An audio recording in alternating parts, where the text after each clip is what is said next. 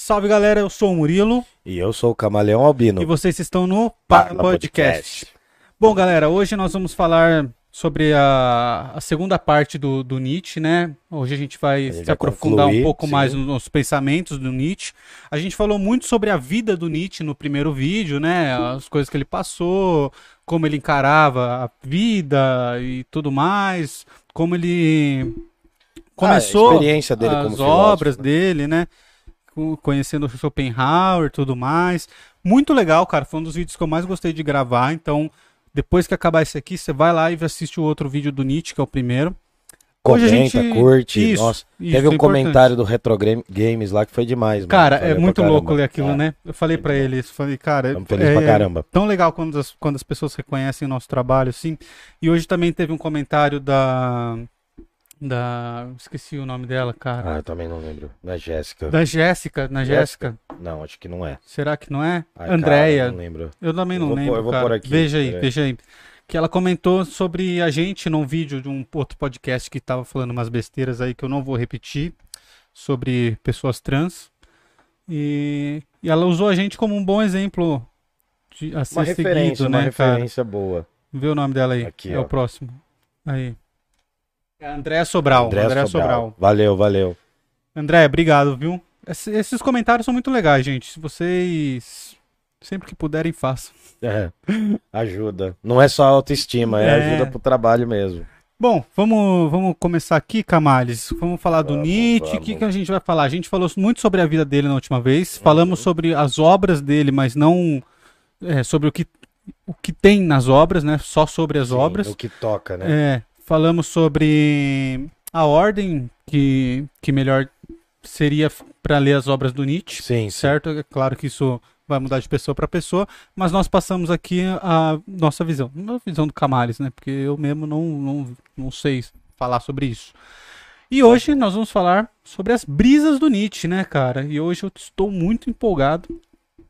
Começamos por onde, Camales? Começamos pelo começo, né? Se você viu outro, outro episódio, o episódio anterior, você vai ver que a gente vai dar uma continuidade. E eu vou tentar resumir aqui alguns dos principais conceitos da filosofia do Nietzsche, beleza? Ah, a ideia aqui é ampliar. Eu sempre digo para as pessoas que eu tenho três ou quatro livros que eu acho que são melhores para começar a leitura do Nietzsche. Assim falou Zaratustra, se você quiser uma coisa mais poética, se você quiser uma coisa mais profunda no sentido dissertativo, de uma dissertação mesmo, vai para a genealogia da moral. O Anticristo também é uma boa pedida para começar. E tem muita gente também que gosta de começar pelo, pelo Ecce Homo, que é a biografia dele, de alguma forma. Então, esses quatro acho que são talvez os melhores para se começar, assim, na minha humilde opinião. Eu comecei eu lendo uns trechos do Anticristo e daí eu fui pro Zaratustra, né? Então, teve esse processo. Aí eu lia umas traduções ruins de Zaratustra. Hum. Depois que eu entrei na universidade, eu fui dar importância para boas traduções de livros e tal, né? Eu Muito- ampliei a noção disso, Muito entendeu? legal. Ô, Camales, assistir a nossa live é muito legal, não é? É legal. Dizem que é. Dizem que é. ah, por Mas assistir a nossa live de barriga cheia é um pouco mais, É né? muito melhor. Você pode ligar para onde? Pra Pizzaria Giuseppe. Ah. Os telefones estão aqui na descrição do vídeo, tá? Pará, Então, pará. Liguem lá na Pizzaria Giuseppe que durante a nossa live aqui você tem 10% de desconto na sua pizza. Quem for de beleza? Jundiaí região vai entender. Exatamente. Pode chamar a pizzaria Chama Giuseppe. que é top. A gente já comeu aqui, né? Nossos patrocinadores. Quatro pedacinhos cada um. É. Putz, Depois- de primeira frango- parte da janta, né? É a primeira É, parte. porque, pô, a gente tá jantando duas vezes. É aqui. janta parte 1, parte 2. É, mas tem que parar. Eu vou É. parar porque deixou de ser engraçado. Minhas roupas não estão me servindo, cara. Cara, essa daqui eu comprei, essa aqui eu ganhei em dezembro, não tá servindo, cara. É. Virou baby look já. Tá É difícil, tá difícil. Fogo. E eu peguei a de listrinha, né? Que dizem que encorpa a gente, né? ó. É. Tô bem encorpadinho. A hoje. listrinha É. lateral na, na horizontal engorda mais do que É, lasanha, sim, mano. nossa, é é. foda. Você ver, né? Osso largo é difícil.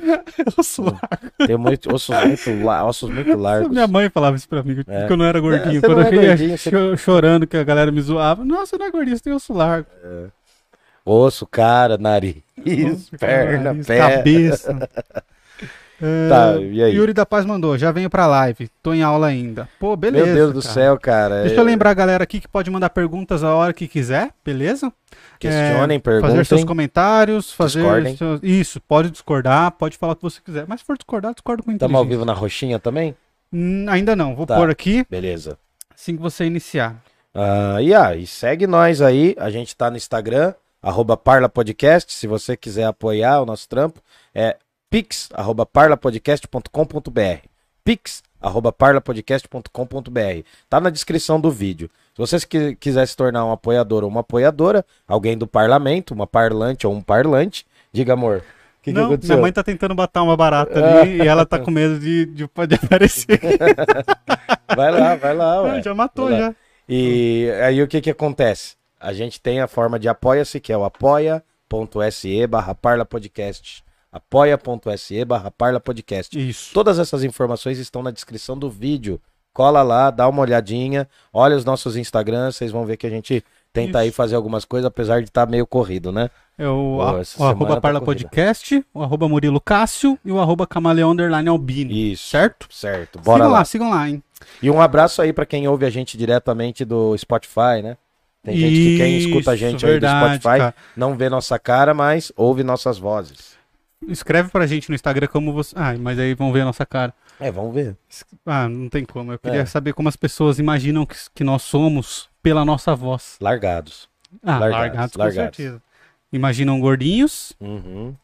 Esquisitos. Encorpados. Encorpados. É, eu tenho um vídeo que o Fabrício Eusébio solta aspa. Listras horizontais emagrecem. Hum. O Murilo Cássio diz que lasanha aqui.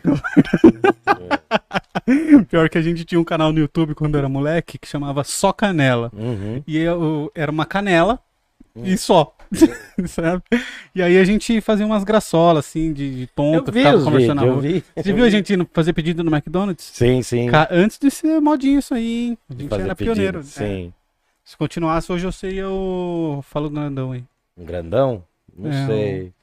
Castanhari? Não. o- Castanhari? Não sei. Não, tá mais pro Felipe Figueiredo, sei lá. Eu não faço ideia, mano. Ah, é um desses que fazia graçola quando era moleque e Hum. virou um adulto rico.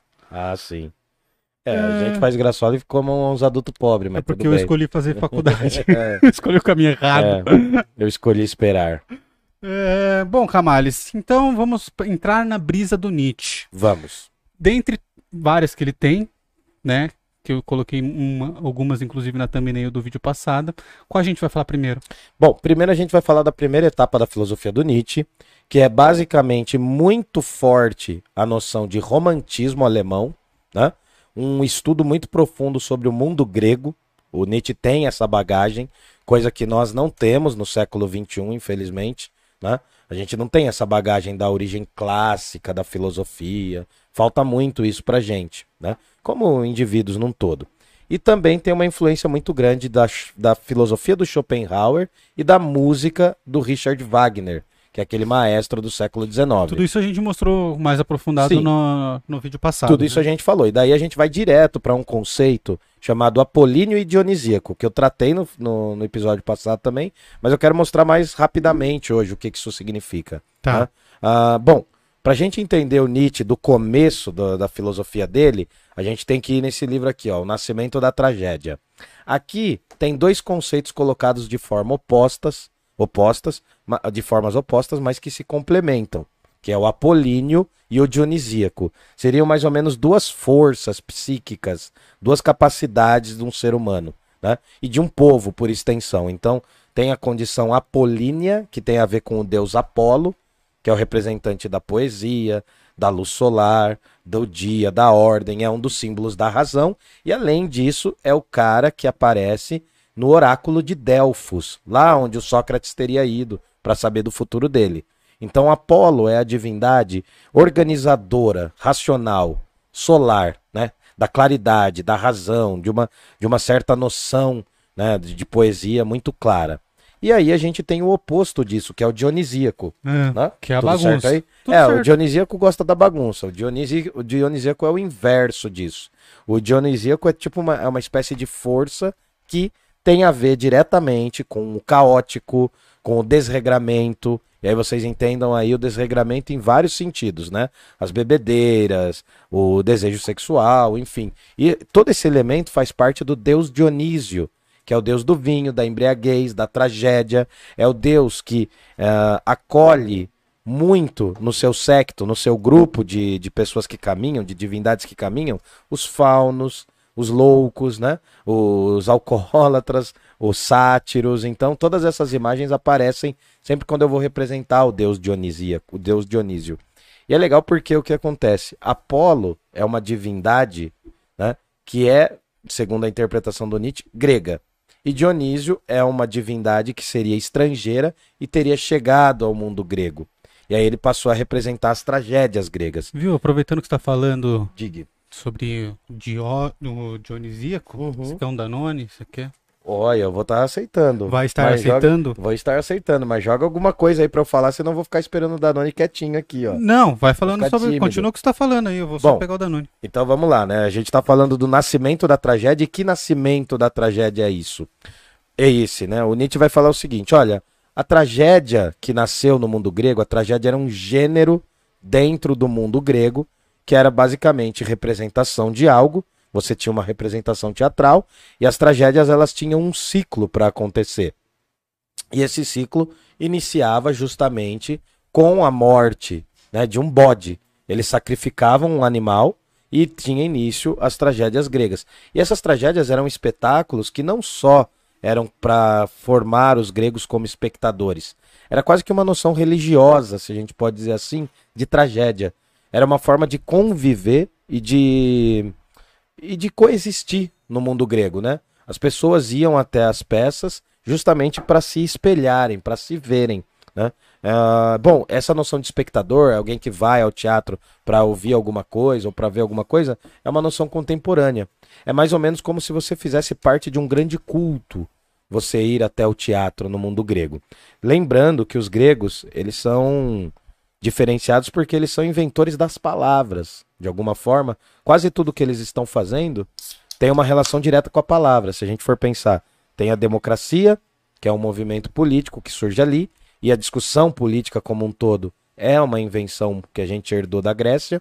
A gente tem a filosofia, que é uma área do conhecimento cuja palavra é fundamental também. A gente tem a história. Os primeiros grandes historiadores que a gente fala do Ocidente são gregos, né? Que é o Exildo, oh, perdão, o Heródoto e o Tucídides, tá bom? E aí a gente tem também essa noção do teatro, que também são né, é, é uma composição gigantesca em torno da fala, da capacidade de falar. Falar, se expressar, conversar, dialogar era uma técnica fundamental no mundo grego para os homens livres. Se você quer pormenorizar isso, quer ver isso em detalhe, ô, ô, ô, vamos dar um brinde. Um Aqui. brinde a nós. Um brinde a nós e por estarmos ainda vivos, né? Estamos Porque vivos. no meio de uma pré-guerra a gente ainda está vivo. Ah, delícia. Bom. Cara, esse Danone tá. tá Nossa fantástico, senhora. Tá.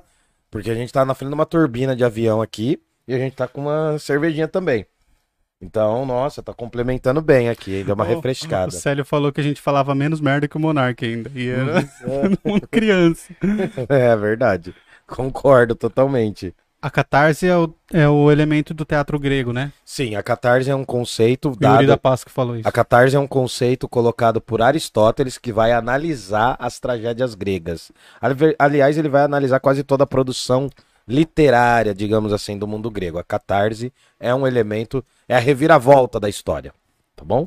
Manfredini colocou aqui com a gente. Boa Salve, noite, Manfredini. amigos. Cheguei Já... atrasado, mas verei depois do início. Tranquilo. A gente acabou de começar. E a gente acabou de falar de você também. É agradecer aí o comentário que você fez no vídeo anterior que eu li. É verdade. E achei muito bacana. Obrigado. Continuando. Pode ir? Não pode, tem mais nenhuma pergunta? Não. Bom, então aí o que que acontece, mano? O Nietzsche tá preocupado em buscar as origens da tragédia grega. E ele vai dar uma grande bola fora porque ele vai falar da música grega. Tá, e por que detalhe, uma bola fora? É uma bola fora porque a música grega não sobreviveu. Não existe música grega. Cara, é verdade. Não ficou né? nenhuma gravação. É não ficou nenhuma partitura, porque eles não faziam notações. Ou até onde a gente sabe, não tem nenhuma notação. Tem algumas regras, algumas instruções, mas não temos música grega. Toda tentativa Existem vários grupos de música que tentam imaginar o que seria né, a música grega na época. Só que o que acontece? Na tese do Nietzsche, a poesia, o teatro e a música eram uma coisa só, não era separado. Só que ele tenta embasar isso falando da música. Hum, E não existe música não grega. existe mais. Só que é aí que vem a sacada do Nietzsche. Aí que ele se torna diferenciado. Todo mundo meio que zoou ele na academia, né? No mundo acadêmico, todo mundo meio que zoou ele e falou assim: mano, você tá fundamentando seu texto na música grega? Não existe. Tem. Não tem. Daí ele fala: não, mas não é essa a música. É a música produzida pelo Richard Wagner, que é a ressurreição dessa música grega. Aí viajou pra soca total. Tá, mas ele sabia disso quando tava escrevendo Não, ou ele foi não, não, pego na, na, na O- curva e falou, eu vou inventar uma desculpa. Quem ajudou ele a escrever esse primeiro livro foi o Richard Wagner. Esse Hum. maestro que é importantíssimo para a história né, da formação da Alemanha cultural, para o bem e para o mal. Tá? O Richard Wagner ele foi importante em diversas coisas e coisas ruins também. Ele foi fundamental. Ah, e aí o que acontece? O Richard Wagner ele vem e faz uns textos elogiando esse, esse texto do Nietzsche. E o Nietzsche se tornou mais famoso por causa do Richard Wagner. Foi meio que um palanque, assim, sabe? Uhum. Deu uma alavancada na carreira dele. Só que ao mesmo tempo, entre os acadêmicos, ele ficou desconhecido. Ele foi detonado, assim. Ele foi, tirar, foi tiração de sarro total, assim. Mas aí, qual que é a tese por trás de toda essa viagem que ele faz? O grande problema do mundo grego foi porque, em um determinado momento, o Apolíneo e o Dionisíaco estavam juntos. Quando surge Sócrates indo até o oráculo de Delfos, Que fala que ele é o homem mais que ele é o homem mais sábio do mundo por saber que não sabe nada, quando acontece esse processo e Sócrates torna um filósofo e vai influenciar o Platão, o Aristóteles e toda a tradição depois dele, o Nietzsche vê que o mundo grego passou a valorizar só o lado apolíneo. Aquela coisa do apolíneo e dionisíaco, elas duas conviviam na mentalidade grega. Mas quando surge a filosofia, ela destrói o lado dionisíaco, destrói a visão plena da tragédia. Essa dimensão de que algo é bom e mal ao mesmo tempo, junto e misturado, ela se perde no mundo grego porque os filósofos vão passar a elogiar só o lado racional. Uhum. E a tragédia era mais ou menos que um resquício do lado irracional do ser humano, na visão do Nietzsche. Sacou? Entendi. E Entendeu? pra ele não é- isso não é necessariamente ruim. Pra ele isso é ruim. Não, porque começa ter o lado ruim. Ah, não, não. Pra, ter teu o lado, lado, ruim é dionisíaco, positivo. ter o lado dionisíaco do, é normal, é fundamental. O Nietzsche diz, inclusive, os gregos só são os gregos porque eles sempre souberam dar conta das suas tragédias, né? E das comédias da vida. Estamos aqui mesclando as Hum. coisas de novo. Como assim? Ao mesmo tempo que falamos sobre uma coisa, estamos bebendo. É, é, fazendo bem e mal ao mesmo É. tempo. É, um pouco isso, a gente tá fazendo isso. Mas é que o Danone tá bom. O Danone é bom, cara. Ele tá bem gelado. Inclusive, O excesso do Danone não é tão bom mais, mas o Danone É. é, bom. se alguém tiver querendo patrocinar o par, tiver uma adega, é um bom negócio. é uma boa forma. Sacou então como é que é o negócio? Uhum. Ficou mais ou menos claro? Ficou, pra mim ficou. Vamos Tá. ver o chat aqui. Ah, e e o que, que é importante? O mais importante é que esse nascimento da tragédia é o Nietzsche, na verdade, dizendo que o nascimento da coisa ruim é a filosofia.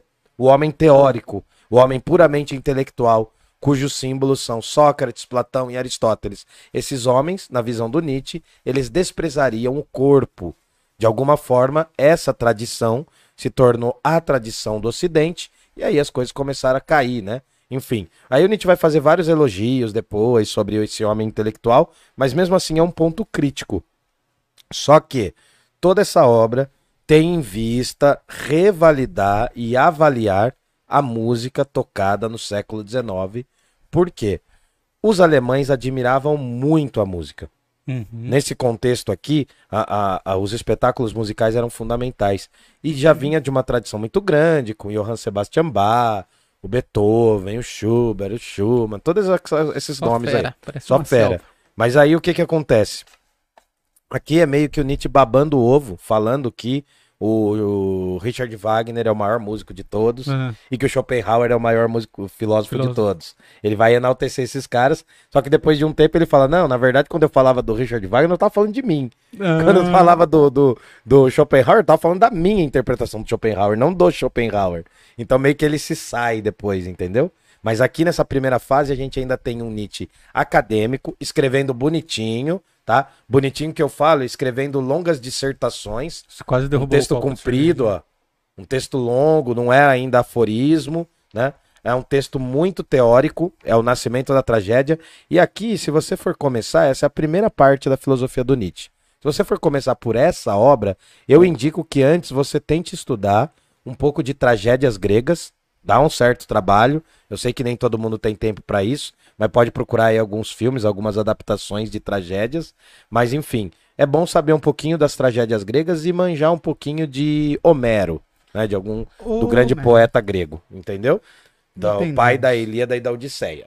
Fechou? Fechou, fechou. Aí a gente dá um pulo. A gente dá um pulo. Eu não vou falar muito da segunda fase do Nietzsche, não porque seja que eu menos gosto, muito pelo contrário, mas é porque eu acho que a segunda fase do Nietzsche é quando ele começa a criar os aforismos, os textos mais breves, né? Vai ter uma grande mudança da visão dele, ele vai se tornar mais científico, vai falar um pouco das posturas do Augusto Conte, que é um filósofo pai da sociologia, né? Aquele cara que tem o conceito de ordem e progresso, que tá Hum. na nossa bandeira, é o Augusto Conte, é o positivismo. Sim, Você sabe que a nossa bandeira ela tem um lema positivista. nosso direito O também. amor, é, o amor, o amor por princípio, a ordem por meio e o amor pe- oh. o amor por princípio, a ordem por meio e o progresso por fim.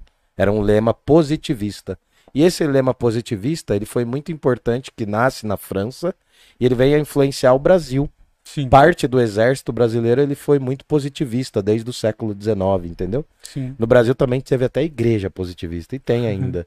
É doido, né, mano? Pensar culto à ciência, tem, tem igrejas positivistas. Ô, Camales, o Diga. Yuri da Paz perguntou aqui, ó, esses dois polos, o lado dionisíaco e o apolíneo, Hum. remete também à dialética? Então, é uma dialética porque, assim, tem essa, essa oposição dentro do indivíduo grego. O Nietzsche vai enaltecer muito essa questão dialética, esse conflito, porque os gregos. Qual que é a grande questão aqui? Para os gregos não há uma noção de pecado como há pra gente. A gente vê, por exemplo, se a gente vê alguém fazendo algo errado, né, alguma coisa muito errada, a gente vai ter essa noção de transgressão e de pecado. No mundo grego, esse lema não tá, não existe. Então, por exemplo, quando a gente vai ver a tragédia de Édipo Rei, é o cara que tem aquelas relações extremamente tensas consigo mesmo e com seu destino. A gente tem um episódio só disso. né? Só, só sobre ele. Daí tem a morte, eh, ele mata o pai e fica com a mãe. Então tem toda essa tragédia, só que não é uma dimensão do pecado ali. Segundo Nietzsche, essa dimensão é uma outra, uma dimensão trágica da vida. Que é diferente de você assumir que é alguma coisa pecaminosa, que é um erro só. É um pouco diferente. E isso foi se perdendo. O Nietzsche vai, vai buscar lá atrás, na Grécia Antiga, elementos que deem sentido para a sociedade dele que é esse rejuvenescimento da cultura por meio da música clássica. Mas também ele tá estudando constantemente. O Nietzsche dá vários saltos temporais, tá ligado? Tem vários flashbacks nas obras dele, por quê? Às vezes ele tá falando da tragédia grega lá atrás, e aí ele vem falar de um negócio no século XIX. Então ele vai e volta muito rápido, assim, E ele sabe? faz esse aviso ou ele só, só Não, vai? é que- sem aviso, é, sem, é no seco. É aí você que tem que se virar, mano. Por isso que ler o Nietzsche é um desafio, porque o cara tem uma, é uma biblioteca ambulante, é muita Uhum. referência também, entendeu? Entendi. E aí, tá, mas tem mais alguma dúvida aí? Podemos Não, ir? acho- Daí eu vou pular pro surgimento da terceira fase do Nietzsche, que eu acho que é, na minha opinião, a parte mais interessante. Não que as outras não sejam, mas pra mim é que eu gosto mais. É quando o Nietzsche, ele cria uma espécie de personagem, de símbolo, o que a psicologia chamaria de alter ego, um outro eu. Ele cria em cima de uma imagem que já existe. O Zoroastro existiu um profeta, existiu um religioso que fundou uma religião na região da Pérsia no século 5 a.C., que é o Zaratustra ou Zoroastro. E essa doutrina é uma das primeiras religiões dualistas, que tem uma divindade boa e uma divindade ruim. Entendeu? E é muito parecido com o cristianismo Sim. nesse sentido, né? O cristianismo ele é monoteísta, mas né, a, a, a dialética que tem é o bem e o mal. É a briga né, entre o bem e o mal. E aí o Nietzsche já está aprofundando as críticas ao cristianismo, ele já está aprofundando uma visão mais trágica, ele retoma algumas coisas do início da filosofia dele e amplia. E o que, que vai acontecer nesse período? O Nietzsche vai fazer umas viagens, né? Ele nunca vai ter uma vida fixa. Ele deixa de ser professor universitário ali com 35 para entre 35 e 37 anos ele se desliga totalmente. E aí ele vai começar a fazer um monte de viagenzinhas. Viagens curtas assim, e vai morar numas pensões assim, nos lugares muito simples. Dizem que ele chegava com uma malinha, tinha dois ou três livros, duas trocas de roupa, ficava lá tipo dois, três meses e ia para outro lugar. Uhum. Vai ser a vida solitária dele, né? Aliás, a, a casinha tem um dos lugares, se eu não me engano, é em Turim. É em Turim mesmo, na Itália, que tem um desses lugares que ainda estão preservados. Ficou a salinha mais ou menos como seria, tá ligado? E é uma sala com uma cadeirinha, uma cama e um armáriozinho pequenininho, assim. Um dos lugares que ele ficava, numa das pensões. O que, que vai acontecer? Ele vai ter uma aposentadoria, porque ele vai ter vários problemas de voz, vários problemas físicos. É aí que a galera começa a falar que ele teria contraído sífilis, Uhum. tá ligado? Aí ele vai ter vários problemas e vai ter uma vida. Ele vai começar a viver pingando de galho em galho. E o lugar que ele mais vai é pro sul, de onde hoje é a França, mas na época não era, né? Às vezes deixava de ser, que é uma cidade chamada Nice. Já ouviu falar? Não. Tem um morro lá que chama Morro Nietzsche mesmo. Hum. Tem uma montanha chamada Montanha Nietzsche. É, uma elevaçãozinha de terra. E é um lugar, porque assim, o Nietzsche é de uma região muito fria da Alemanha. E esse lugar, Nice, na, na região da França, é um lugar muito quente, é um lugar muito solar. Seria mais ou menos uma uma Ubatuba pros caras, assim, entendeu? Um lugar de praias, assim, um lugar... ainda não existia a galera indo mergulhar e tal. Hum. Mas aí ele vai viver muito nesse lugar. E numa das subidas num morro, ele teria visto o eterno retorno. O que, que é o Eterno O Retorno? eterno, o eterno retorno é o conceito que eu vou chegar mais pra frente. Mas Tá. numa dessas viagenzinhas que ele tava andando, não, não se espantem, tá? O Nietzsche usou rachixe. Não sei se. Oi, caralho. Boa. Não sei se nesse dia, mas ele usou. As folhas até voaram, ó. Falei mal do cara, ó. É ele vindo me O, buscar. o Yuri da Pasta falou assim: um dos meus professores de história, o Alexandre Teixeira Mendes, é da família do cara que funda a igreja positivista no Brasil, Aí, acredita? só? Aí, ó. É André Oliveira Teixeira Mendes. Não, então, eu te falei que tem uma religião, isso. Tem uma igreja positivista, tem um santuário. Tá. Tem- acho que tem duas unidades no Rio de Janeiro até hoje. E depois que, que Nietzsche vai pra essa cidade de Nice, Uhum.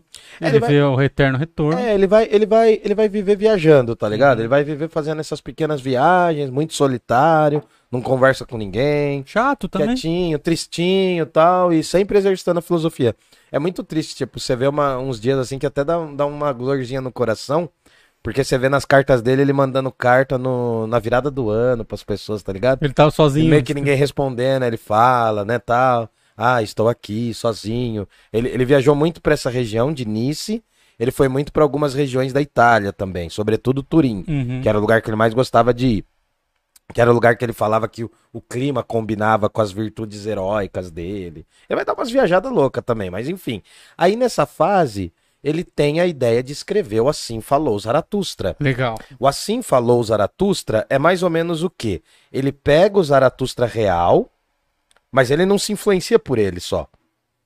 Ele transforma esse Zaratustra num símbolo da filosofia dele. É mais ou menos como se fosse o próprio Nietzsche falando, é o alter ego. E o Zaratustra é construído, é dividido em três partes, em, em quatro partes, perdão, entre 1883 e 1885. Ele constrói e ele, ele começa a falar as coisas mais piradas possíveis. O que, que ele falava? Ele começa a falar de maneira poética, Pra começar, perdão, e daí ele fala que aos 30 anos Zaratustra deixou sua pátria e o lago da sua pátria, né? É, e foi viver 10 anos na montanha. Essa saída do Zaratustra, essa saída pra montanha e viver na caverna, já é uma tentativa de se opor à filosofia do Platão, ao mito da caverna. Além disso, quando ele fala de 30 anos, quem que começou uma carreira profética aos 30 anos? Você sabe? Jesus? Jesus.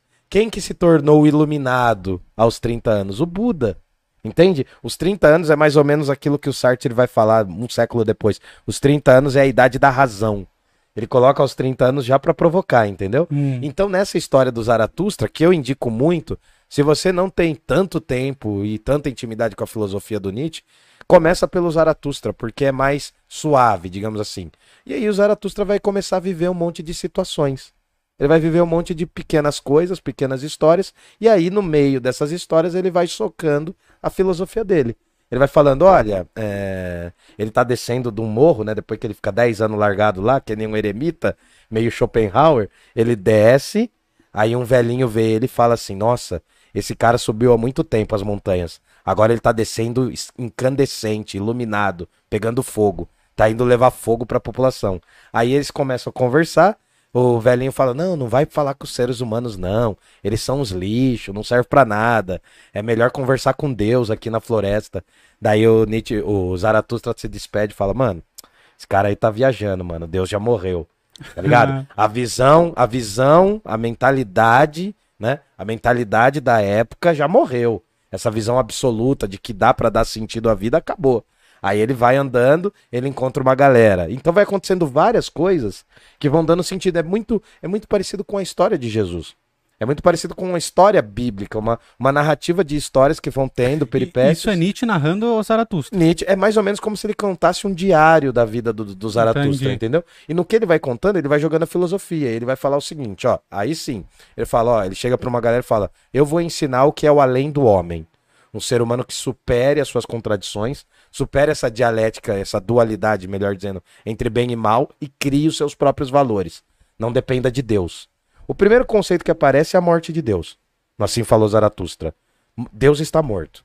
Tá, o que ele quer dizer com Deus está morto? Porque quando eu li a primeira Hum. vez, foi no início do- da graduação, eu tinha entendido que ele fala que Deus está morto, acreditando que a gente estaria no meio de uma transição onde o Deus da época, o Deus cristão já na época, estaria sendo desacreditado e novos deuses iriam tomar o lugar dele. Meio que como aconteceu com os gregos, assim, Uhum. onde a população simplesmente parou de acreditar. Hoje a gente chama de mitologia grega, né, mitologia egípcia, que um dia já foram deuses, assim como a gente adora Deus hoje, né? Sim. A gente que eu falo população. Sim. Então, a Eu visão, entendi que ele tava falando sobre isso, tipo assim, ó, esse Deus aí já morreu, Uhum. dá pra vir outro. a visão da morte de Deus é a perda do sentido absoluto que explicasse algo. Não entendi. Ah, antes, durante muitos séculos, né, o cristianismo explicava tudo por Deus. Sim, Depois vai surgir, por exemplo, o iluminismo que vai escrever, descrever tudo pela razão, né, vai substituir tá, tá. Deus. aham. Então, essa noção de que você consegue, com uma grande narrativa, dar sentido para todos os povos, uma grande narrativa como Deus, você dá sentido para todos os povos, pro Nietzsche acabou. Acabou Entendi. essa visão.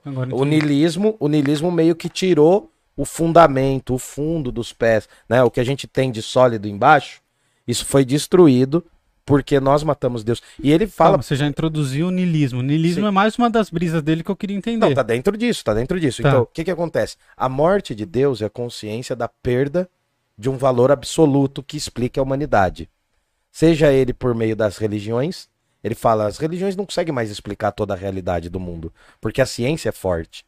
Mas a ciência também não consegue explicar todas as realidades do mundo Verdade. e nem a arte. Então, essa ânsia de tentar entender as coisas sistematicamente, de forma absoluta, acabou, morreu.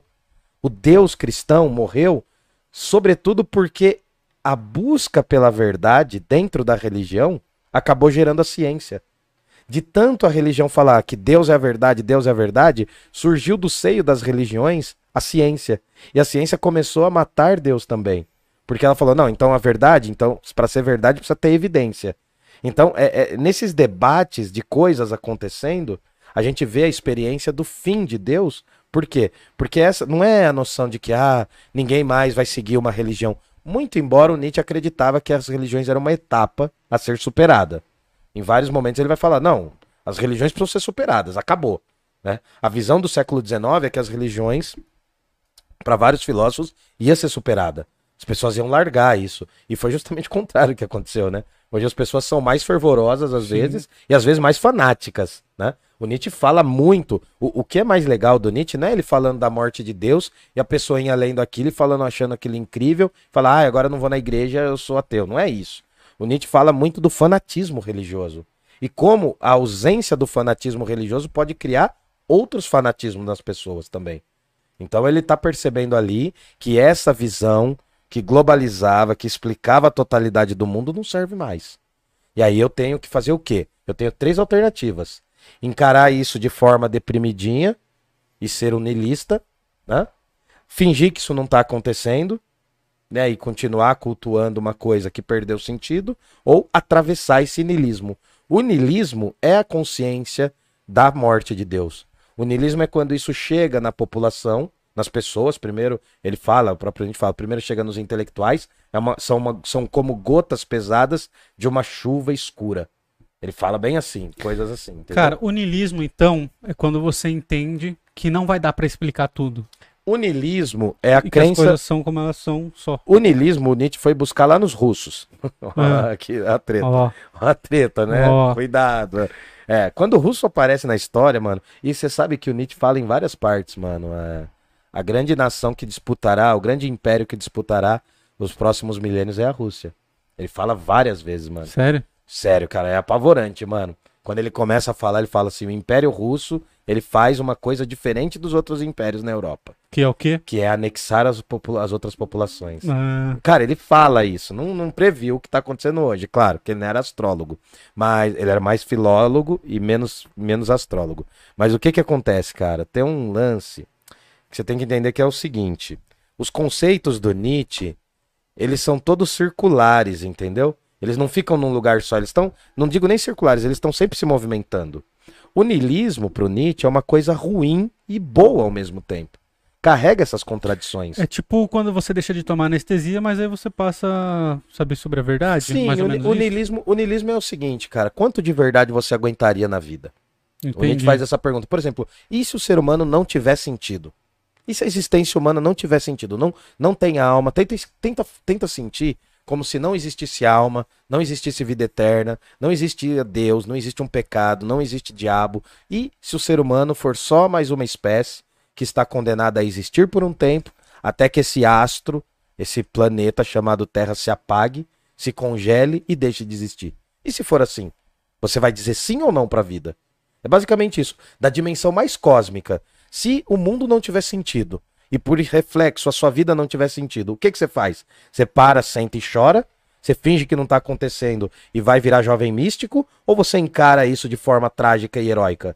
Essa é a divisão. O que, que o chat faria? Quero O saber. que, que o chat faria? O que, que o chat faria? O Marlon deu Né? um salve aqui na gente, Marlon Salve, Duarte. salve, e aí, Marlon, Marlon. tudo bem, cara?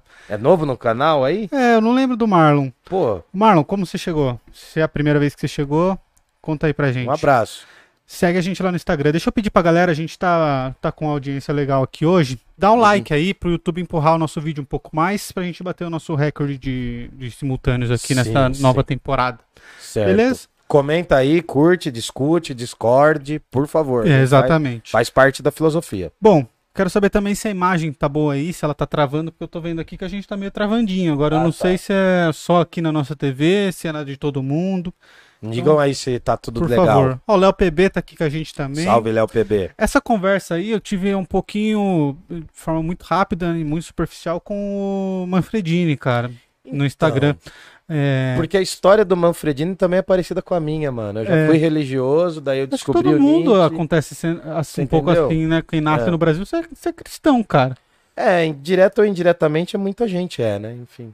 É muito raro você nascer numa família que não tem religião, né? Pelo menos a nossa geração hoje. É, e é um no Brasil, é, e no Brasil tem um negócio que só tem no Brasil, que é o católico não protestante, não, não praticante. É, Católico não praticante. Ah, eu sou católico, mas não sou praticante. Pô, então você não é. cara, velho. no Brasil rola um negócio que é um, misto de religiões, né? Você sabe que tem igreja. Tem igreja em São Paulo que, que tipo, recebe a- as pessoas de, de religião afro e Ah, tem, é tem uma mescla, cara, mas ela é física, é dentro da igreja Sim. rola os bagulhos. Mas sabe? isso, isso eu acho muito legal, porque é ecumênico. É, é quando eu lindo, pego eu vários- lindo. É quando eu, eu, eu respeito os vários cultos, as várias visões, entendeu? Missas ecumênicas são muito conhecidas. Esse tal. evangélico vestindo de branco no, É. pra virar o ano, pulando Sim, sete ondinhos, Sim. né?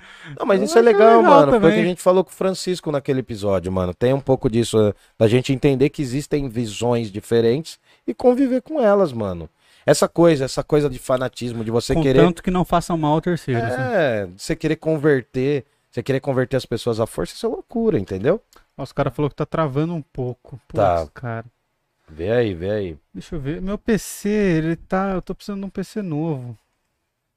Todos estamos. Todos estamos, né, Camales? Bom, vê aí, galera, se vai melhorar, se não vai. Se alguém souber como me ajudar a fazer isso aqui, eu estou de coração aberto. Estamos travando. Mas vamos, vamos continuar aí, Camales. Beleza? Pode ir? Pode ir. Bom, então, no Assim Falou Zaratustra estão compostas as ideias principais da filosofia do Nietzsche na maturidade. Essas ideias são basicamente o quê? A morte de Deus, que vai trazer a noção de niilismo, depois fica mais desenvolvida essa história. Temos a noção do além do homem, que é um ser que é quase mágico às vezes, né? Já foi traduzido de várias formas no Brasil, tal. A ideia de super-homem, né? Ah, Eu, É. ah, quando a gente vai falar, quando a gente fala entre acadêmicos, a gente costuma falar o, ti, o nome mesmo em alemão, sabe? Até pra. É um pouco arrogante isso, mas. Chato é- é- isso. Não, mas é porque aí evita alguns desvios, porque dependendo da tradução, você tem uma escola filosófica e tem outra, entendeu? Uhum. Então a gente costuma falar Ubermensch, entendeu? Que é o além do homem, porque ah, o super-homem ou além do homem ainda perde uma dimensão, porque assim, o Nietzsche não está falando de um homem no sentido masculino, ele está falando de um ser, Sim. né, além do ser humano. Então é uma condição do ser humano que seja, principalmente no campo moral, no campo dos valores, que não seja mais cristã. Então, assim, é, seria o, o super ser, não é, um, não é um homem ou uma mulher, é um indivíduo. Sim. Entendeu? Então tem essa noção. O Nietzsche não falou Uberman, que seria o além do homem, o super-homem, no sentido masculino. Entendeu? Entendi. E, bom, aí o que que acontece? Nesse Deixa eu só processo... perguntar pra galera se eles entenderam o, o, Sobre a morte de Deus? A morte de Deus e o niilismo, Hum, tá bom. tá? E a gente vai entrar no Ah, super-homem? não, eu já vou falar do super-homem, do além do homem. então pode. Bom, então aí o que que acontece? O além do homem é uma visão, porque o Nietzsche fala que ah, o processo, a visão evolucionista do Darwin tem alguns equívocos. Ele vai se bater contra essa visão eh, cientificista do Darwin, porque na época do Nietzsche o darwinismo ele já estava sendo diluído numa outra coisa chamada darwinismo social, que é uma teoria extremamente preconceituosa desenvolvida dentro da lógica darwinista. né? Pegaram a obra do Darwin e começaram a tentar aplicar isso para os povos e falar que existiam povos melhores e povos piores na condição genética. Então o darwinismo social é um espelho também do século XIX, que vão ter os primeiros movimentos eugenistas, né? o pangermanismo, vai ter um preconceito racial, étnico muito gigante. né? Então o que acontece é que o Nietzsche ele está avaliando o darwinismo e também um certo darwinismo social que estava acontecendo. Tudo bem? E aí, bem. aí surge a ideia do além do homem. O Nietzsche vai falar: o ser humano é uma ponte entre o macaco e o além do homem. O ser humano, ele é o meio do caminho. Derruba não, filho, não quebra as coisas não. O ser humano é o meio desse caminho. E por que, que ele fala isso? Por conta dessa dinâmica e dessa necessidade do ser humano superar-se, do, do ser humano elevar-se. Em oposição ao último homem, né? oh, perdão, em oposição ao além do homem, o super-homem, está o último homem. O indivíduo justamente que está confortável e que não quer mudar o status quo da coisa. Né? Ah, então, o além do homem ele serve como uma representação, né? uma representação heróica e trágica de alguém que vive uma vida excelente, uma vida que não depende dos valores. E eu fico me perguntando como que dá pra ser assim, né? Não sei. Durante a adolescência, se você sai pra jogar bola sem hora, talvez você seja um pouco além do homem, mas depois acho meio difícil, Cara, entendeu? me lembrou o cão. O quê? Como o cão? O cão, o. Do Diógenes? O Diógenes. Por quê? Ah, porque Tem ele era esse quê? cara. Ele era esse cara. Ele tava foda-se pra tudo. Ele não tinha marra social, ele não ligava porque os outros estavam pensando sobre Ele, ele. criava os próprios valores. É. Tem um pouco do, do Diógenes ali, porque eu Ele já falei fazia semana o que ele passada. queria a hora que ele Sim. queria, né? Sim. A, a imagem do Diógenes é muito importante pro Nietzsche, ele utiliza, não cita diretamente, mas ele indiretamente aparece. No Zaratustra aparece aquela imagem do homem que sai com a lanterna de novo. Entendeu? Hum. Aquela que eu falei, o homem que sai com a lanterna durante o dia. Então, assim, a dica que eu dou, se você quer começar por essa fase, se você quer ler o Nietzsche da maturidade, eu indicaria muito começar pelo Assim Falou Zaratustra, né? Que é um livro poético, é um livro que tem uma, uma carga emocional muito grande, ele é dividido em quatro partes, e você vê meio que diversas ascensões e quedas da filosofia do Zaratustra, que é a imagem do Nietzsche. Essa cerveja tá É? quente. Essa tá um pouquinho quente, mas a gente toma também, né? A gente tá fervendo já. abriu. É, e bom, e o Zaratustra ele vai ter essa dinâmica dividida em quatro partes. O Nietzsche vai falar que é o ele tá reescrevendo o evangelho da humanidade. O, o jeito que o Nietzsche fala do próprio Nietzsche, às Ele vezes é é, mais muito- engraçado do que as outras. Ele é muito entendeu? egocêntrico, né, É, cara? cara, Ele porque- é- É porque ele parte de uma ideia de inverter a humildade. A humildade é um dos maiores valores dentro do cristianismo. Sim. Então o que, que ele vai fazer? Não ser Não humilde. Mas ao mesmo tempo, acho que na prática, na vida diária, ele era, né? Tirando os momentos de loucura dele. Mas, mas a ideia de inverter os valores é uma ideia que tá presente no Nietzsche. Ele fala assim: olha, de alguma forma eu tenho que subverter o que eu achava que era bom e transformar isso em algo ruim. E falar que isso é ruim, entendeu? Uhum. Então, é, o lance dele falar que a humildade, esse exagero, desse, desse bom mocismo, ele fala: não, mano, eu quero ser um filósofo heróico mesmo. Vou falar que eu sou o melhor, entendeu? Posso não ser, mas na minha cabeça eu sou. Os caras aqui, É. forgado.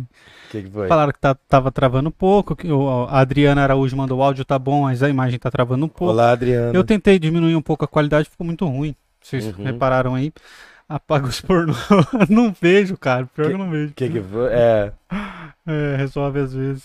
E outra, quem faz download disso hoje em dia, né? Então, tira os downloads errados aí.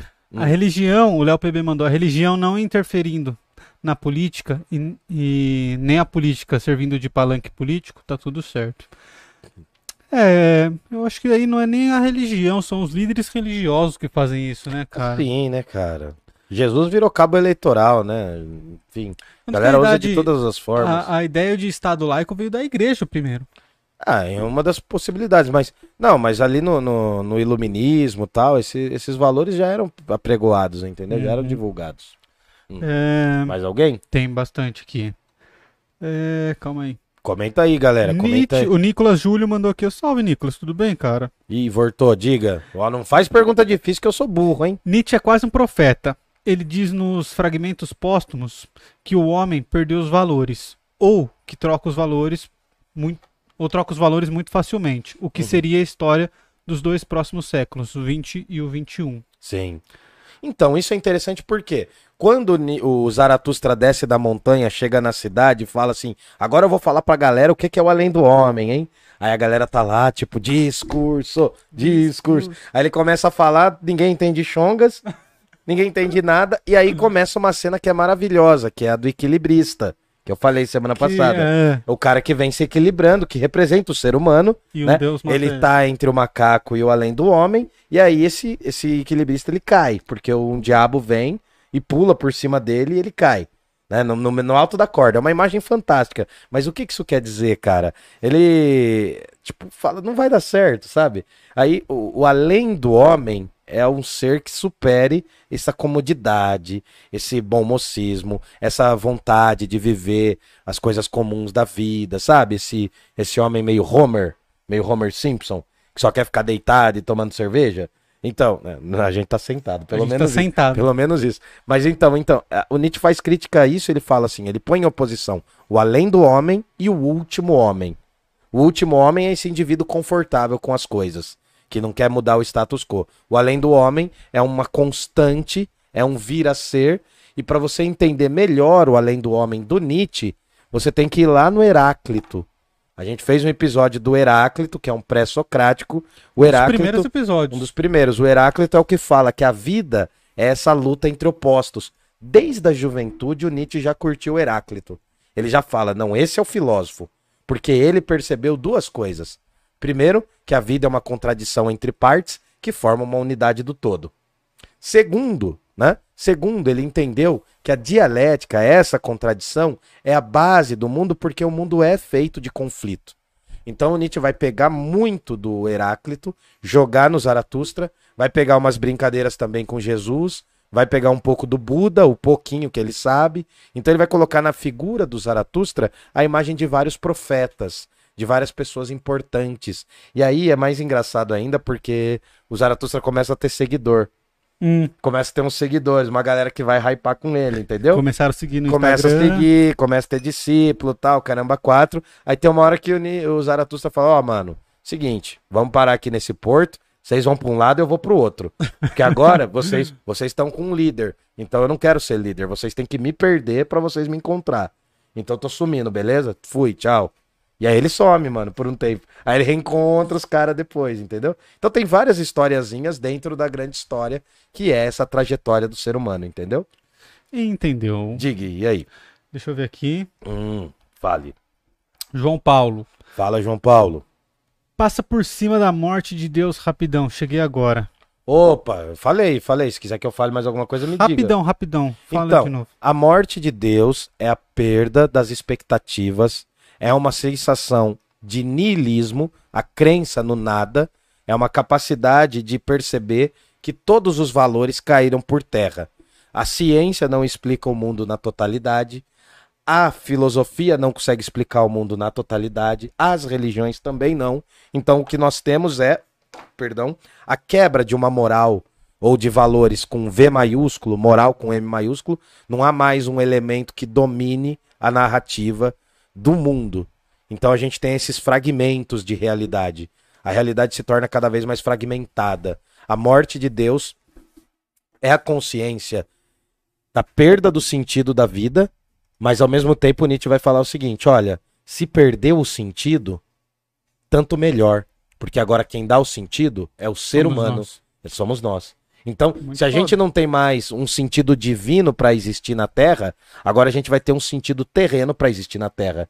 Agora não é mais um sentido transcendente, não é mais a filosofia do Platão, não é mais a cristandade, não é mais os valores católicos ou protestantes. Agora é o ser humano que cria os valores. E aí a gente tem que lembrar que ser huma- os seres humanos criam valores para o bem e para o Para o mal. mal. E o Nietzsche vai falar: é preciso criar valores para além de bem e mal.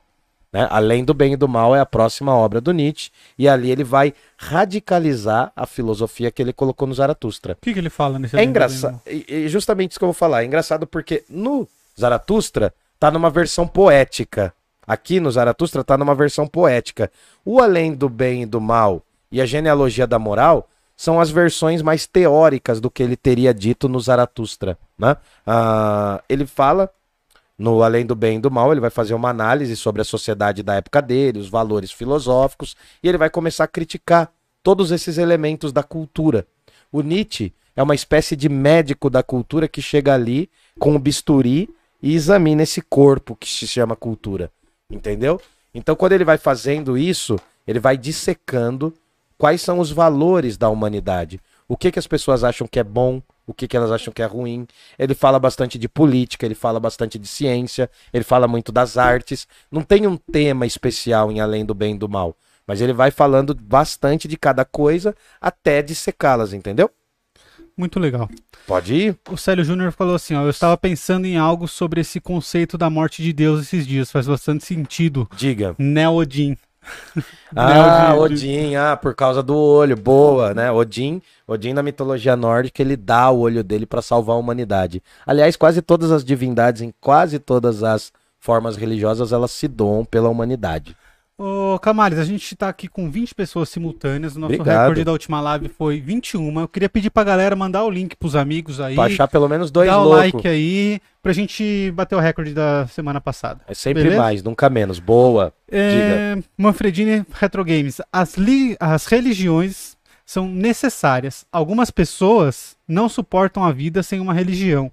E algumas podem até matar para defendê-las. Ah, sim. Cara, o isso tem Nietzsche muito a ver com, muito isso. com o mito da caverna, né? De, de que ainda que alguém te mostre suas correntes, as pessoas o matarão. Sim, ainda que as pessoas sejam libertas das correntes pelo homem que se tornou livre, elas vão preferir matar o homem que lhe- lhes falou a verdade a sair da caverna. Exatamente. Exatamente. As religiosidades são importantes. A gente sabe hoje que a gente tem que conviver com visões religiosas, até porque de alguma forma as religiões elas também formaram o mundo. O que eu critico muito são os fanatismos, entendeu? Não dá para, eu já passei eh, de cristão fervoroso a ateu fervoroso. Uhum. E é o mesmo problema, entendeu? E isso É o mesmo acontece, né, problema. cara? Acho que todo mundo que, que É, que quando vira arco. ateu, É. né, fala assim, nossa, eu preciso mostrar isso pra todo mundo. Sim, mas eu, eu fui pouco tempo chatinho ateu. Eu não gostava de falar pra galera não que eu era ateu assim. Até porque eu não me considero um ateu no sentido mais radical, entendeu? Ó, o Nicolas mandou aqui, ó. Engraçado são os nomes dos capítulos do Ekiomo. Ah, a gente vai chegar lá, é. Porque sou tão bom, porque sou um futuro. Cara, eu adoro os títulos dele, mano. Eu adoro. Muito bom. Mas o Nietzsche, como ele manjava muito da palavra, como ele tinha muita capacidade argumentativa, ele tinha estudado a língua dele, ele fazia os melhores títulos, cara. Eu já peguei trabalho de mestrado em que os caras estudavam só os títulos das obras. Porque as várias obras vão mudando de título conforme vai passando o tempo. Aham. E, cara, cada obra, os livros, os títulos do Nietzsche são geniais. É porque em alemão, né, a gente tem um outro sentido em alguns termos, além do bem e do mal, por exemplo. né? Então, assim, pra nós não é tão chocante, mas na época era muito, cara.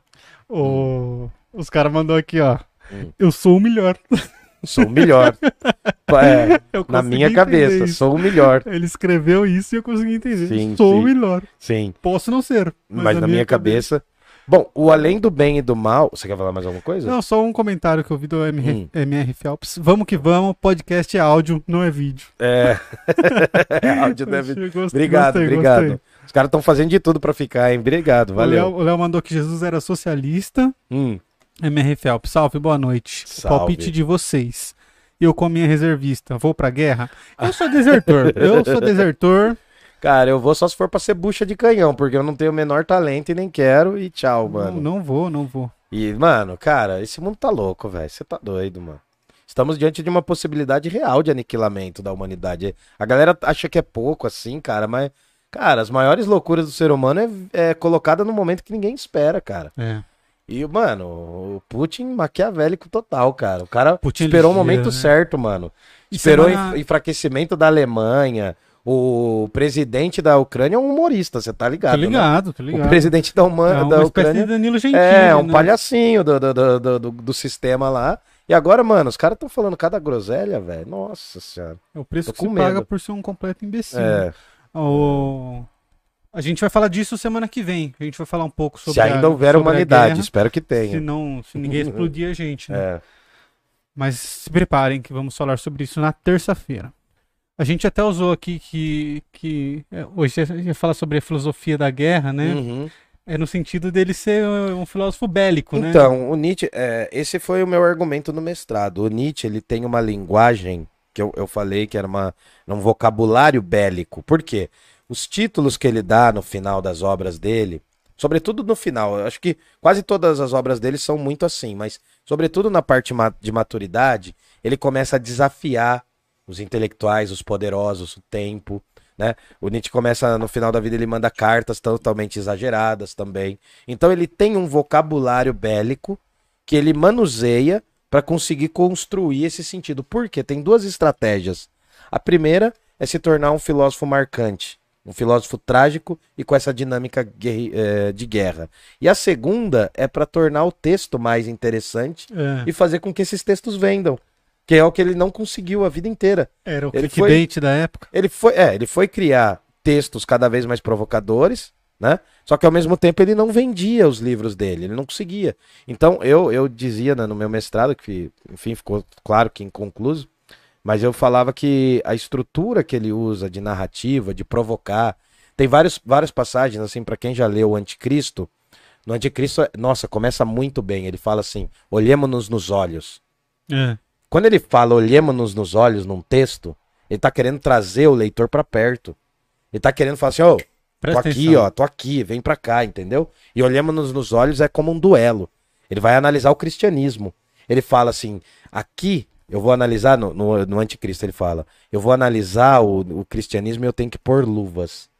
Porque ao mesmo tempo que isso é extremamente refinado, eu vou estar mexendo na maior porcaria da humanidade. Nossa. É, mano, o cara fala assim, entendeu? Assim, eu tô resumindo, eu não tô falando, ele não escreve desse modo, mas ele fala assim, aqui eu tenho que entrar com luvas. Aí ele fala, porque ele conhecia a Bíblia, ele era um garoto que foi leitor da Bíblia por conta da vida dele, que era uma vida na religião que ele ia seguir. Então tem todas essas estruturas que o cara consegue fazer de um jeito muito louco, entendeu, mano? Uhum. Ele começa, ele joga uns fuck you pra galera e começa a xingar todo mundo, mano. É radical assim, entendeu? Bom, só pra terminar essa segunda, essa a, a terceira parte da filosofia dele, Vai lá, vai lá. tem a ver com esse além do bem e do mal, como eu mostrei pra vocês, e também o Genealogia da Moral. Esse é um livro que eu gosto muito do Nietzsche. Eu gosto de todos, assim, não tem como dizer que eu goste mais de um ou mais de outro. Claro que tem os preferidos, óbvio, mas o, o Genealogia da Moral, ele vai entender e ele vai buscar entender qual é o valor do valor que a gente dá. Qual é o valor do valor? Porque em algum momento na história se tornou bom amar o próximo. Porque em algum momento na história, né, os valores de bem e mal se transformaram. Então aqui. Ele responde isso? Ele vai responder, ele vai falar: ó, isso tem uma origem. Isso tem uma origem muito profunda, né? E ali no, no, na ascensão do cristianismo, aqui ele vai começar a bater, ó. Tá vendo que tem duas tabuinhas aqui, ó? Sim. São as tábuas dos Dez Mandamentos, ó. É uma referência aos Dez Mandamentos. Ele vai falar assim, ó. O que, que é uma genealogia? É quando eu busco a origem de alguém, né? Uma árvore genealógica é quando eu vou pesquisar meus pais, meus avós, meus bisavós. Então Nietzsche vai fazer uma pesquisa histórica dos valores humanos. Ele vai fazer uma genealogia porque a genealogia não é buscar a origem perfeitinha, bonita. Ele quer ver o lado sombrio dessas coisas que surgiram. Ele quer ver por que, que o bem se tornou bem. E aí ele vai fazer uma oposição interessante. Ele já vinha falando disso nos outros livros, em Aurora, em Gaia Ciência, em Assim Falou Zaratustra e Genealogia da Moral, ele vai falar: existe a moral dos senhores e a moral dos servos. A moral dos senhores é uma moral que nasce de um extremo dizer sim à vida. São pessoas que criaram valores, por quê? Eles criavam os valores. Matar é bom porque eu tenho que mostrar que eu sou superior. Ser forte é bom porque eu tenho que mostrar ser violento. E aí, eles criam valores e tudo aquilo que eles não gostam se tornam valores ruins e eles nem pensam nisso. Já a moral de servos é verdadeiramente o contrário. São pessoas que criam os valores a partir de fora. Eles falam: não, ó, o que eles estão fazendo, os nobres, não é bom. Então a gente vai seguir outros valores. Os valores são criados de fora para dentro. E aí são os servos, porque eles criam uma moral gregária. Eles criam uma, uma moral do maior número. Hum. Então, se o maior número se convencer por essa moral, eles vão falar assim: ó, tá vendo aquele cara lá? Ele é mau, porque ele é violento, ele é poderoso. Ele tá errado. Nós é que estamos, estamos bem. E aí o Nietzsche fala o seguinte: o grande problema foi que dentro dessa moral de servos surgiu o sacerdote, o santo, a figura sagrada. É a figura que nega o corpo, é a figura que nega os valores, porque diz que o mundo tem que ser espiritual. Eu tenho que criar um outro mundo. Ele está tentando investigar aqui o início das religiões. Uhum. ele vai bater bastante no cristianismo. Ele vai falar que a moral ascética, lembra de ascetismo? Ascético é aquilo que quer se elevar, quer fazer uma sese. É. Né? E os ascéticos, os sacerdotes, os religiosos, ele está tentando imaginar aqui o início da humanidade. Mas não o início da humanidade bonitinho.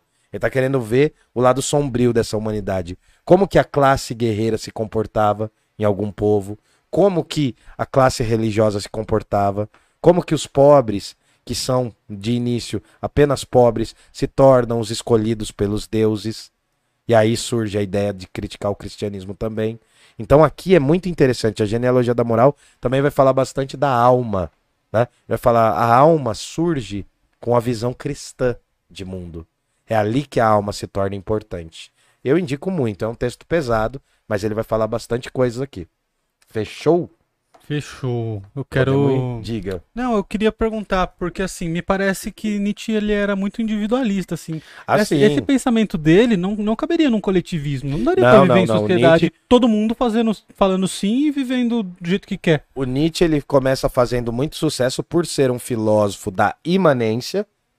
Em vez de ser da transcendência, de falar da metafísica, da parada toda, ele é um filósofo da imanência. Isso acaba virando um termo em alemão que é Lebensphilosophie filosofia da vida. Por isso que ele traz esses temas da vida, da existência, do cotidiano, como se superar o cotidiano, por que temos que superar o além do bem, do, o, o eterno retorno, enfim. Ele vai trazer coisas da vida. Hum. Ele vai falar, não, a gente tem que buscar sentido na Terra e para a Terra. E ao mesmo tempo, ele vai ser muito lido por algumas correntes filosóficas lá no século XIX que são extremamente individualistas. Mas olha que curioso, os monarquistas leram Nietzsche e gostaram. Os primeiros anarquistas do século XX liam Nietzsche e gostavam. Os socialistas vão ler Nietzsche, alguns socialistas vão ler Nietzsche e vão gostar no século XX. Hum. Então Nietzsche meio que vai fazer sucesso em várias cadeias assim de pensamentos. Ele vai fazer um sucesso. Cada época vai ter um Nietzsche, assim, tá ligado? Até chegar no período da Segunda Guerra, em que vai ter um Nietzsche totalmente dominado por uma linguagem extremamente estereotipada do nazifascismo, entendeu? Que aí vai interpretar de um jeito totalmente absurdo, assim. Porque tem vários conceitos que acabam flertando, né? Parece. É. Enfim.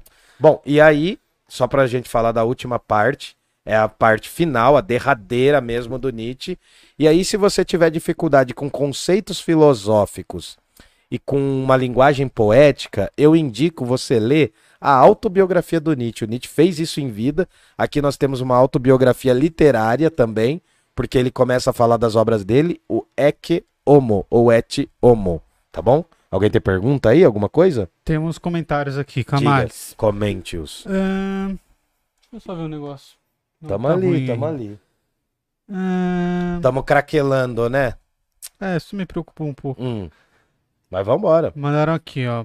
Jesus era socialista com certeza, Léo PB mandou. Hum. É, cara, se Tá. Jesus voltasse, os militares matavam de novo. Não, não, mas assim, a gente tem que um entender. professor meu que ele era judeu, ele falava isso, Uhum. professor de direito civil, o Pietro Nardella de Lova, ele é genial esse cara, Então. procurem vídeo, vídeo- vídeos dele no YouTube.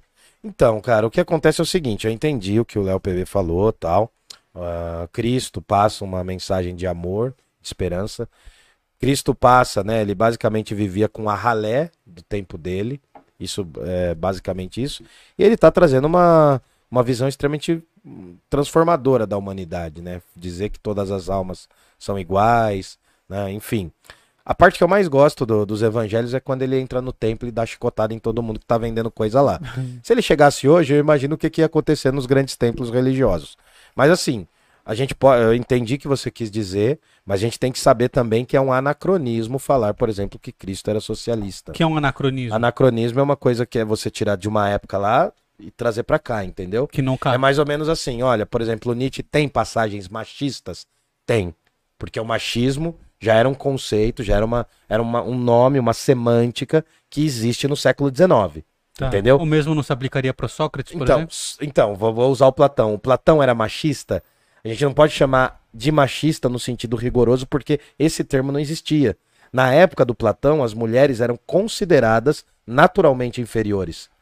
Tem um grau de misoginia ali na época do Platão, tem um grau, é óbvio, de preconceito contra a mulher, por considerar que ela é o segundo sexo, né? A segunda imagem, é a imagem espelhada do homem. Mas, o que, que eu quero dizer? Se a gente for falar que Platão é machista, a gente vai estar incorrendo num anacronismo. Eu tô Uhum. pegando um conceito do século XIX, XX, XXI e jogando pra lá. Não quer dizer que o Platão não tenha diversos equívocos, que o Aristóteles não tenha diversos equívocos, né? Mas eu não posso usar esses termos de uma forma rigorosa. Sim. Se eu tô falando numa mesa de bar, tudo bem, tá ligado? Mas academicamente a gente não fala assim, tipo, ah, Platão foi machista, tá ligado?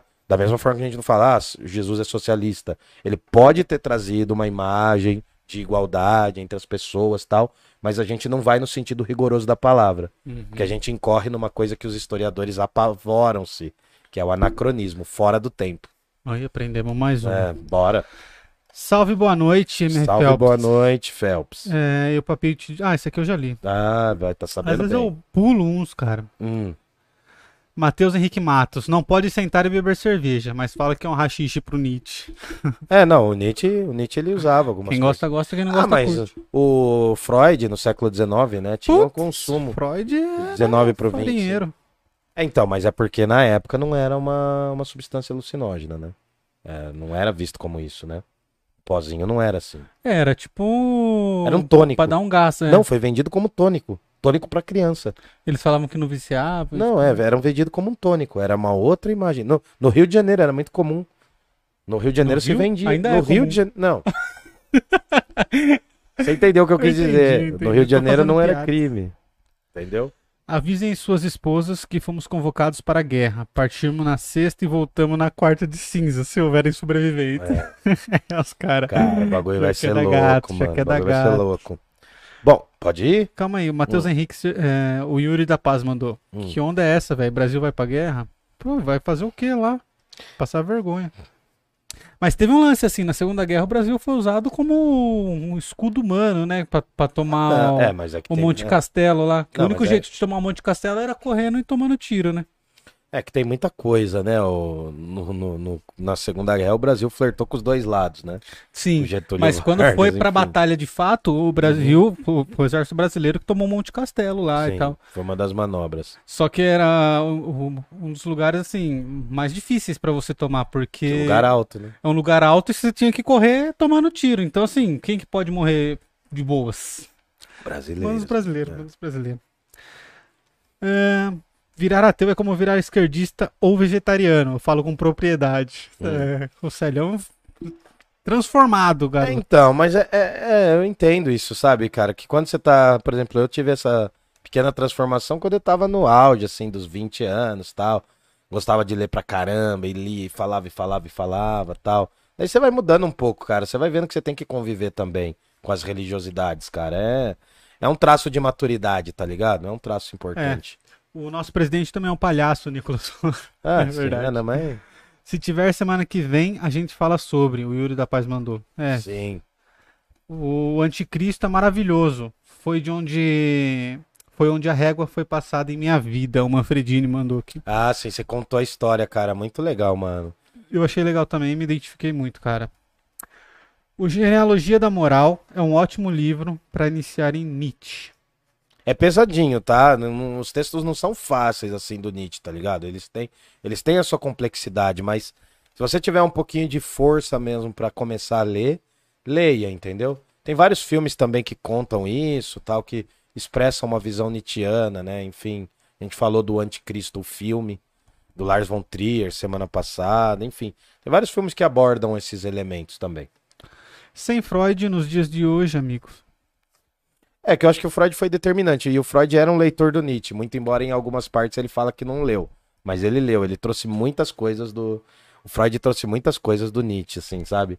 E refinou também. Da mesma forma que o Nietzsche roubou um pouco a noção de niilismo do, do Dostoiévski e tentou dar uma roupagem dele, o Freud pegou umas noções, eu acho, do Nietzsche também, entendeu? Uhum. E deu uma melhorada, deu uma Eles refinada. foram contemporâneos, não foi? É, o Freud, o Freud tava no começo da vida quando o Nietzsche morre, assim, entendeu? Hum, Porque o entendi. Freud ele pega a virada mesmo, assim, do século XIX pro XX. Eles chegaram a se conhecer, Não. você falar, não? Não, não, não. Tem um livro chamado Quando Nietzsche Chorou, que brinca com a possibilidade deles terem se conhecido.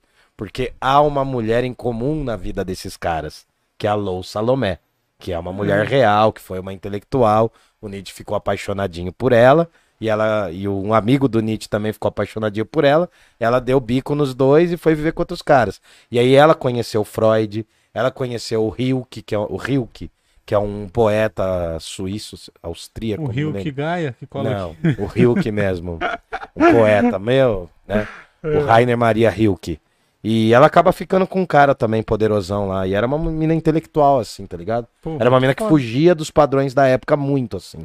Agora eu entendi o que o Matheus falou. Ele falou sem Freud nos dias de hoje, amigo. No quesito do branco.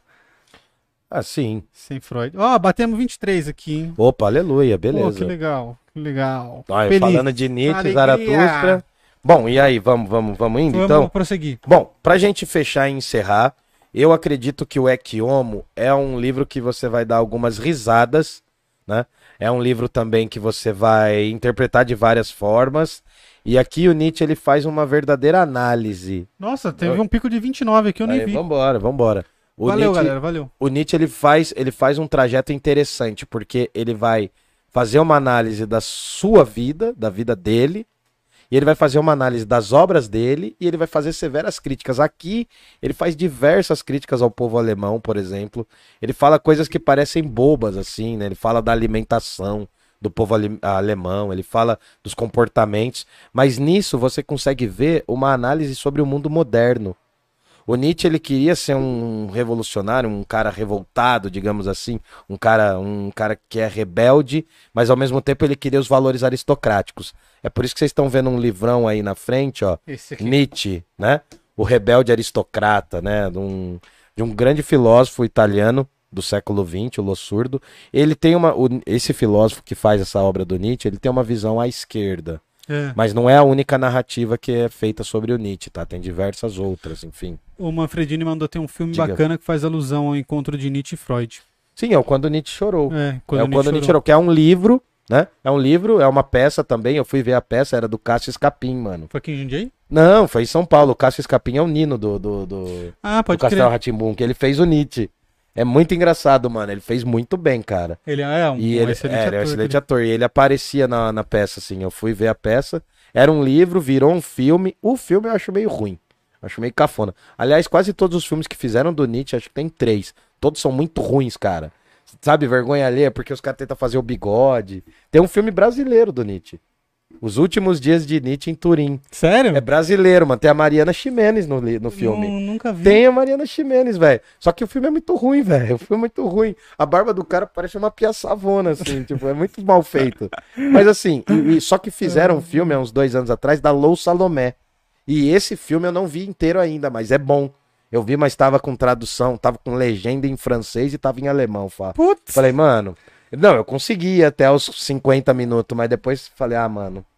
Eu quero ver, eu quero ver legendado Eu mesmo. assisti Bob Esponja. Ah, meu né? francês tá muito ruim, meu francês tá muito ruim. Mas é bom o filme, procura, Lou Salomé, você vai curtir. Prosseguindo. E, bom, pra gente fechar, o Ekiomo é a maior sacada irônica de todas, porque o Nietzsche falou que Deus estava morto, vai falar do eterno retorno, vai falar do niilismo, e aí no final ele traz essa obra do tornar-se o que tu és, né? E, bom, tornar-se o que tu és Torna-te o que o tu és, né? é Melhor dizendo, é basicamente uma expressão de uma poesia grega, né? De Píndaro, de um poeta grego, e é basicamente o que ele está trazendo como a noção de eterno retorno. É é aquela noção de viver eternamente a sua própria vida. Tem tanto uma dimensão cósmica e moral também. É aqui que ele já também brinca um pouco com as questões do amor fati. Ele já vinha falando nas obras de maturidade. O amor fati é um amor pelo destino. É um amor pela sua vida trágica. Mas não é um amor romântico, é um amor trágico mesmo, Como? entendeu? É, é você saber que cada aspecto da vida ele é eternamente ecoante. Então tudo é importante na sua vida. Isso que a E- gente tá fazendo é importante. A hora que a Sim. gente terminar é Ah, importante. Isso vai ecoar pela eternidade, mano. Não sei se vão continuar existindo redes sociais daqui 100 anos, mas isso talvez ecoe pela eternidade. Até uma frase do Nietzsche: quem ama de. É, como que é? É, se você faz um gesto por amor, ele ecoa pela eternidade. Tem um pouco disso. Também dá pra usar o Nietzsche pra autoajuda, né? Esse é meu Ah, medo. vários. Mas o, o Ekiomo, ele vai fazer uma análise de todas as obras dele, da carreira dele, e ele vai falar dos títulos, né? Ó, tem os títulos mais cômicos, assim, porque aqui ele vem com aquela proposta de derrubar a noção de humildade. Nossa, né? lê, lê. Ó, aqui, Ou quer ó. que eu leia? Pode ler, pode ler. Por que sou um destino? Prólogo. Prólogo é o começo do texto. É, por que sou tão sábio? Aí ele vai falar por que, que ele escolheu a filosofia e por que, que ele escolheu como fazer a filosofia dele, debatendo sempre com ideias, nunca com pessoas. É, depois vem, por que sou tão inteligente? Porque eu tô inteligente, ele vai falar da formação dele, de todos os pais intelectuais dele, ele vai brigar muito com a origem familiar dele e vai resgatar muito a origem filosófica dele. Ele vai falar que ele é descendente de Dante, de Maquiavel e de uns pá de cara. E ele vai misturar, ele vai falar assim: eu não sou alemão, eu sou um bom europeu. Eu estou acima das brigas nacionalistas né, da Europa, estou acima das brigas exageradas da Europa e eu me torno um bom europeu. Porque eu escrevo tão bons livros. Ah, e ele vai falar porque ele consegue pensar mais rápido do que os outros e com uma sentença ele consegue explicar o que livros inteiros não explicam. Aí vem o Nascimento da Tragédia, Aí ele vai analisando as obras, ó, vê que tá em cronológico, ó. As Extemporâneas, Humano Demasiado Humano, Humano, Aurora. A Gaia Ciência, Assim Falou Zaratustra, Zaratustra. Além do Bem e do Mal, Genealogia da Moral, Crepúsculo dos Ídolos, O Caso Wagner, Por que Sou um Destino? Aí ele vai falar que ele é dinamite e que os próximos 200 anos da Europa vão ser extremamente nietzschianos. Ele vai falar que ele é um destino porque a filosofia dele colocou, né, o centro da vida de volta no centro das questões. Entendeu? Aí depois tem notas, Você viu, mas você viu que ele faz todo o cronograma Sim. dos livros dele? Primeiro ele fala da vida, daí ele fala das obras, porque ele fala assim, ó, uma coisa sou eu, outra coisa são os meus livros. Mas quando ele vai falar dos livros, ele fala das coisas da vida dele. Então é uma biografia muito interessante. Só lembrando que Ekeomo é a palavra que Pôncio Pilatos diz para, né, para o povo quando aparece Jesus. Ele fala assim, né, Jesus, ó, galera, vocês querem soltar Jesus ou Barrabás? É que homo, mostra Jesus, entendeu? Ele fala, aí todo Ah, mundo ah, fala, o- aqui o é, homem, né? soltem o Barrabás e aqui ele fala, ó, eis, o, eis aqui Eis o homem. homem. E aí é o Nietzsche usando uma expressão que foi usada pra Jesus e usando pra ele numa autobiografia. É muito provocador, mano. A igreja ficou pistola, provavelmente. Entendeu? Eu achei lindo, cara. isso, era isso, mano. Era isso, pô. Era isso, e eu trouxe um livro aqui, fugindo um pouco dessa discussão. Só e aí, pedir pra galera guerra, se ficou dúvida sobre qualquer coisa que a gente falou, agora é a hora de mandar aqui que a gente vai ler e responder todas, tá? Sim, sim. Perguntem aí, perguntem Quem quiser e puder, deixa o like aí, ajuda a gente através do Apoia-se ou do Pix, que é o pix.parlapodcast.com.br. Como? pix.parlapodcast.com.br. Legal? Se você vê valor no nosso trabalho, ajude a gente aí com a doação do- de qualquer valor de que o seu coração mandar, beleza? Nós ficamos muito felizes em ver quando as pessoas dão valor no nosso trabalho aqui. É Apesar nóis. de não ser pra ganhar dinheiro que a gente faz isso, né, Camares? A gente. Essa É, a gente grana faz ajuda. porque gosta, né, mano? A gente não quer falar bobagem na internet só. É, e essa grana ajuda a gente a melhorar aqui. De repente, comprar um notebook que não fique travando, um- uma câmera um melhor, tapa-olho melhor. um microfone que não estoure o áudio, né? Um tapa-olho maneiro. Sim, vou trocar logo, logo. É caro um tapa-olho? Cara, esse aqui é um oclusor, né? Não é bem um tapa-olho, é um oclusor, né? Pra quem tem problema de estrabismo. Então é 10 reais. esse aqui Ah, é barato. É. Eu queria fazer um estilizado, entendeu? Eu vi o de um Parla cara. podcast. É, então, eu vi um de um. Não, mas eu vi o de um cara no, no, no, nos TikTok da vida, eu vi de um cara que o formato aqui era redondinho, parecia aqueles escudo viking, tá ligado? Porra, Ele que fez louco, muito mano. estilizado, daí ele tinha, ele, se eu não me engano, o cara era mexicano. E aí o cara tinha vários estilos, tá ligado? Tinha uma máscara asteca. Eu queria fazer um barato estilizado, mano. Mano, sério. será que no Shopee não acha esse Ah, vou barato? procurar, mano, Vou, vou vou procurar procurar. Vou procurar.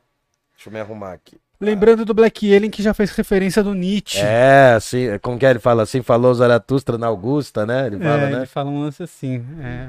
Sim. Que Assim, me falando assusta. assim, você me assusta. É. Falando assim, assim, falou Zaratustra. Falando Exatamente. assim, não tem como escutar nada. Nada. Então qual é da parada? Parada. Quem me busca na Augusta. Exatamente. E depois vem um solo de sax que é sensacional, Sim, cara. sim. Cara, o Black Alien, ele funde umas coisas, cara, que nem, por exemplo, aquele em O Som e a Fúria. Aquilo é um livro. É. Aí ele fala do Coltrane.